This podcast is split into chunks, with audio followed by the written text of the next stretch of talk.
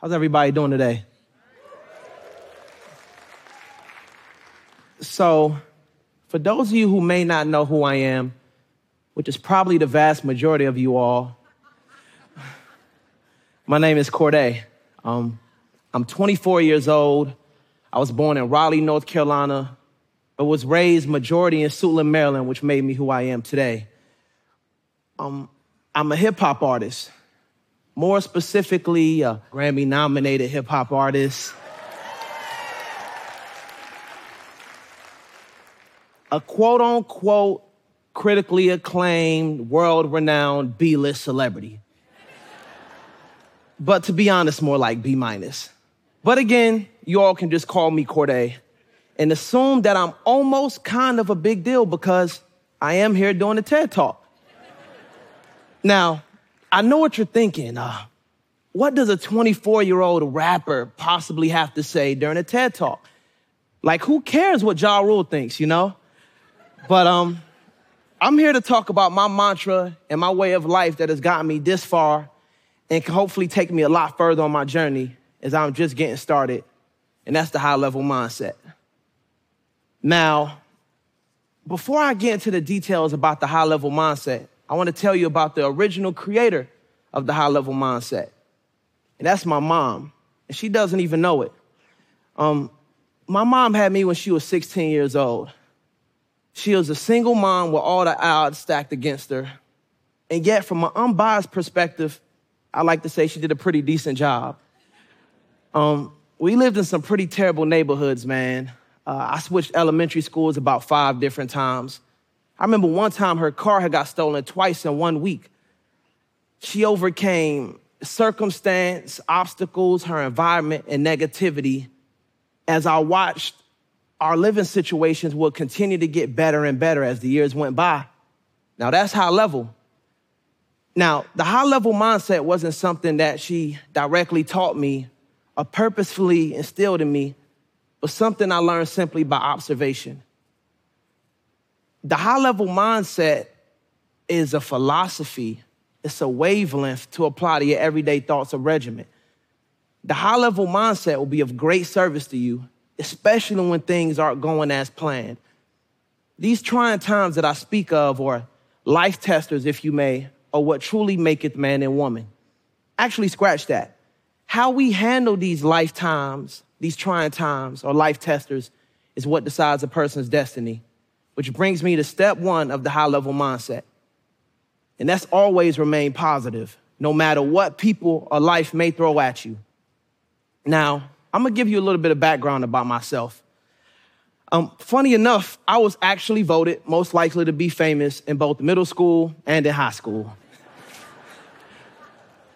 now, I know what you're thinking. I'm sorry, I haven't always been this good looking. It takes a little bit of time. Um, my goal was to graduate high school and to immediately blow up. But that didn't happen. So I went to college. And as soon as I went to college, boy, did life hit me hard. Um, within the first couple weeks of school, one of my best friends that I called my brother had gotten sentenced to 24 years in prison. I had gotten detained for driving with a suspended license, amongst other things like having a pound of weed in the car before it was legal. Ugh. And my grandmother had passed. Not to mention, I was already a terrible student with horrific grades and a broke teenager. And I wonder why my grades were so bad.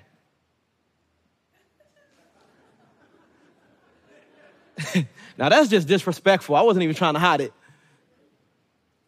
Um, but on top of all of these things, what was really the breaking point for me was that I had released a mixtape that I worked on the entire summer, and it had only gotten 200 downloads. Now, my previous two mixtapes got 2,000 downloads. So I was not happy with the regression, to say the least. Um, again, this almost pushed me to the brink of quitting and insanity. But the high level mindset made me think, man, these misfortunes are just going to make my triumph story a lot cooler. I, I use this as fuel to the fire, um, motivation, if you will. um, it made me think, you know, life is just a book. Not every chapter is going to be perfect, but it's about how it ends. Which brings me to the second step of the high level mindset. Always be intentional with your desires. Know exactly what you want. In 2018, I created a vision board. At the beginning of 2018, excuse me, I created a vision board. And I'm proud to say that with the high level mindset, within one year, I almost accomplished everything on here. Y'all can clap for that.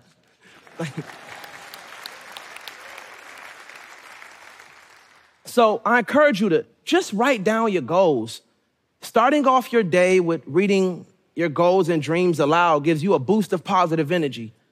This energy can be transmuted into something we call faith faith in your ability, faith in yourself, faith in the higher power will take you to places you couldn't even imagine.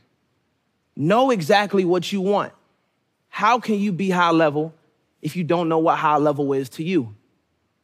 And in order to do all these things, it brings me to the third step of the high level mindset discipline.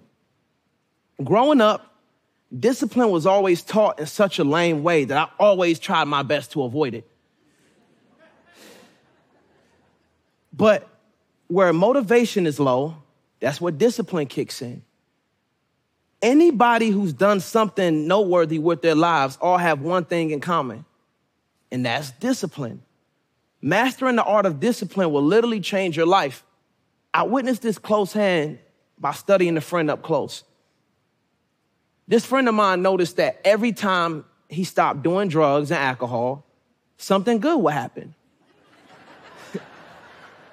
he felt as though this was a divine calling from heaven above to halt all his vices. Now, can anyone tell me the three main vices of a 19 year old college student? It's sex, alcohol, and drugs. If y'all didn't know that already. Um, and after the first six months of him stopping his vices, I seen his whole life change completely. Again, he thought this was a sign that maybe God doesn't want me to do drugs, drink alcohol, or have sex. But no, that's not the case. Thank you. he was just simply learning discipline without knowing. All right, I have a confession to make. Because I didn't want to make this entire TED talk about myself, I lied and said that this is a friend. It was actually me.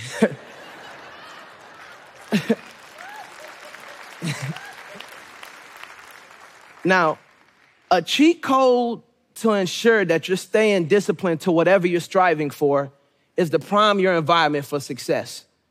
Your habits are based on your habitat.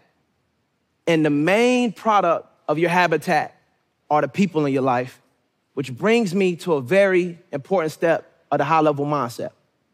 The fourth step to be exact remove all negative people out of your life immediately. Anybody that's semi doubtful or naysaying, get them out.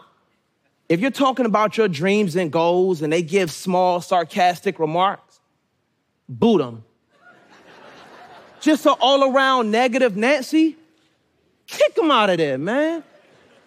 Does anybody in the audience know somebody that's like that? Please raise your hand. I need y'all to do me a favor. Pull your phones out and block them immediately. No, no, no. I'm dead serious. Don't let someone else's negativity cancel out your light, for it can temporarily get in the way of you achieving what's owed to you. You are a product of those who you hang around. Let's make sure we're hanging around other positive, high level individuals. Now, thank you. Now, I like to consider myself a master of this high level stuff. I mean, I am here for a reason, right?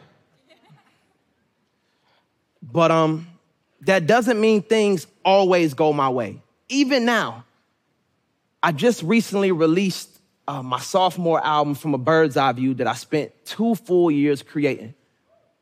My debut album, The Lost Boy, was met with massive critical acclaim and success and a lot of and I had a lot of pressure on myself to outdo myself. And in my eyes and in the eyes of many, I did. I had huge expectations for this album. But when it finally released and it wasn't received as well as I hoped, I completely broke down. I did my fasting. I stayed positive. I wrote down my dreams and goals. I was disciplined. I was doing this every day to make sure that this big moment that it was leading up to that would change the entire world will go through perfectly. But that didn't happen. I did not meet the expectations that I had set for myself, that the world had set for me. And this is the first time as a major artist that I had received mixed reviews of my art. And again, it broke me down, man. Um, I became unmotivated. I started overindulging in things that I'm not proud of. I was almost thinking about canceling my upcoming tour. I was in a very dark place. But then I heard this Yiddish proverb that ASAP Rocky actually told me about at a most important time, and I'm sure he didn't even know it. It's we plan and God laughs. And that made me think the high level mindset is not a recipe for perfection, but a commitment to honoring your potential and what you have to offer the world. Don't let your small failures make you lose sight of your bigger picture. I'll leave you all with this. We only have one life to live, 110 years maximum if you're a health guru and you have great health insurance. How are you going to maximize your time on this earth? Do you want your name to be remembered long after you're gone? The high level mindset is about doing everything that you put your hands on at the highest level that you're capable of doing. Think of your life as a book. Again, each chapter isn't gonna be perfect, but how do you want your story to end? In anguish, a bunch of what ifs, or leaving a legacy? I choose legacy, the high level way. Thank you.